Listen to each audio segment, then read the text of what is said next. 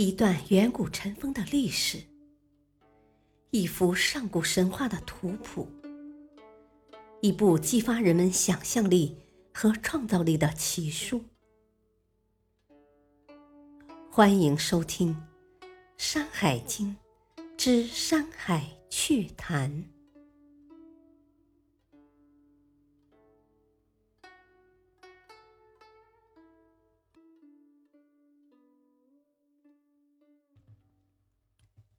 第三卷《海内南经一》，从本经开始的四经，讲述的是海内四方的事物。从海外到海内，地理范围缩小，很多地名事物又都是我们所熟悉的了。例如闽、湘水、苍梧之山、巴和丹阳。当然，匈奴也算。闽作为福建的简称，这一点没有疑问。不过，很少人知道瓯也是一地的简称。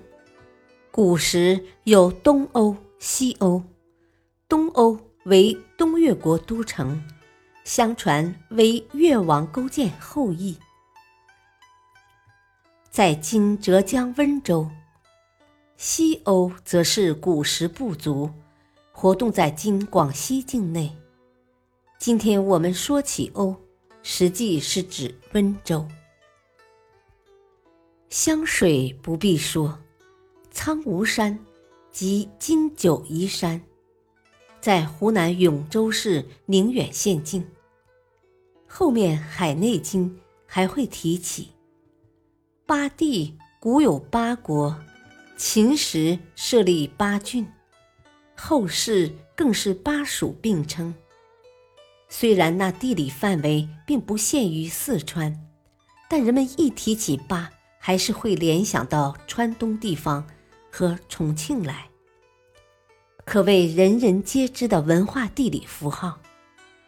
不过丹阳却并非今时江苏、安徽、河南。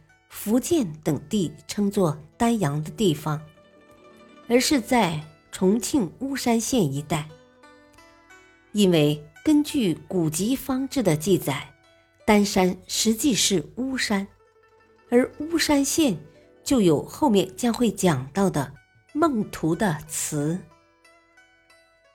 除了这些熟悉的地名，有些名字我们不必深究，如。古今所指前后有变化的玉水，和原文记载在它南边的那几个国家，还有两个名字，则一个有点莫名其妙，另一个需要正本清源，以免闹出笑话。有点莫名其妙的是三天子张山，这山在海内东京末端出现时。又叫三天子都，也有说两山并非一山。各著家及研究者都着力于探讨这座山到底是安徽徽州歙县的三王山，浙江永康的石城山，还是江西九江的庐山，却少有提及三天子一名的来历。当然。我们很容易想到，三天子必然是指三位上古帝王。然而，这三位上古帝王是谁呢？一座山又为什么因他们而命名？有一种说法是，三天子为伏羲氏、神农氏和黄帝，但并没有交代清楚他们和这座三天子张山。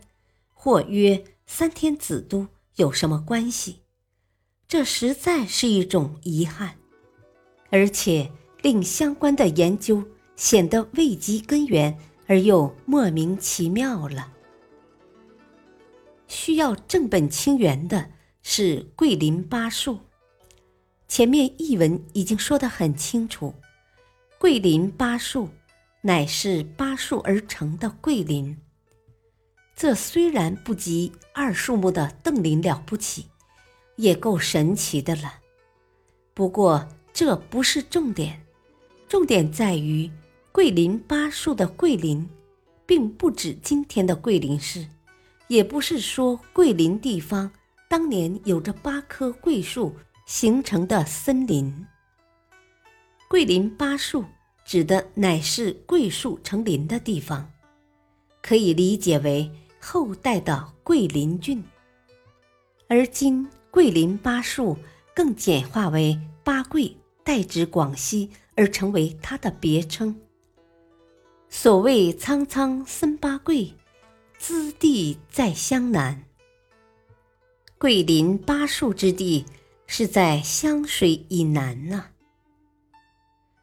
说过地名的问题，我们再来看海内南方的奇闻异事。本经提到的一些珍禽异兽，如四和犀牛，如知道人姓名的猩猩，和身世奇特、性情可怕的亚鱼，前文已经讲过了。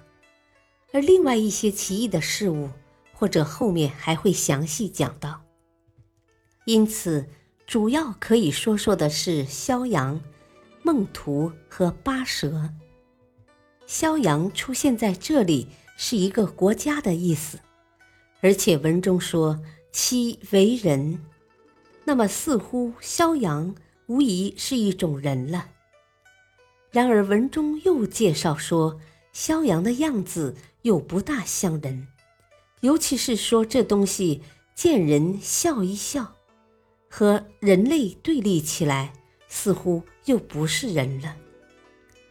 那么，萧阳到底是什么东西呢？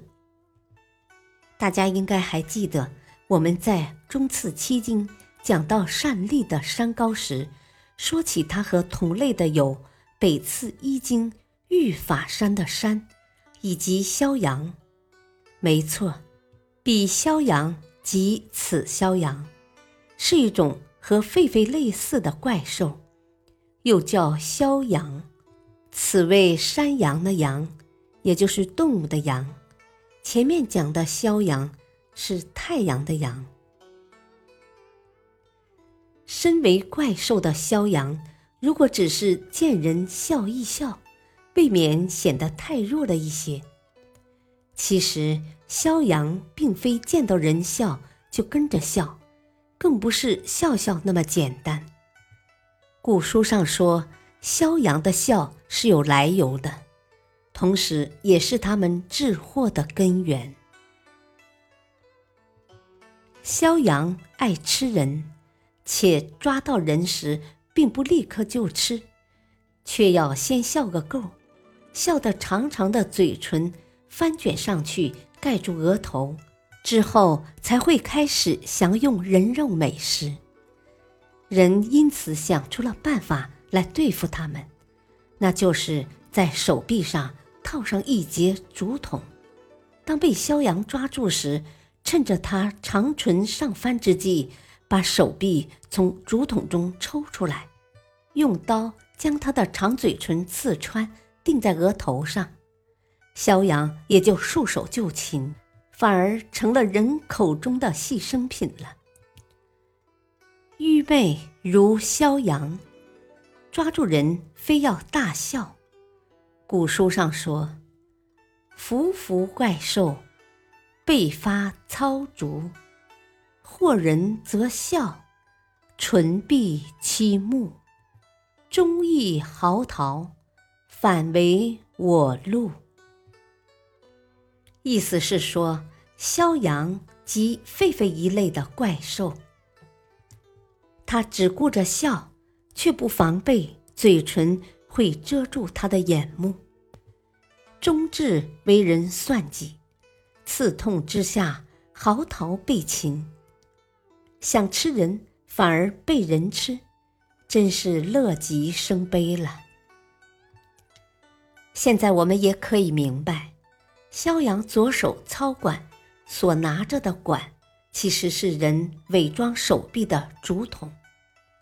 他抓住竹筒，自以为大功告成之时，也就离他的灭亡不远了。然而，他为什么不牢牢扼住人的脖梗，或先把人杀掉呢？鱼在逍遥。感谢收听，下期播讲第三卷《海内南京二》。敬请收听，再会。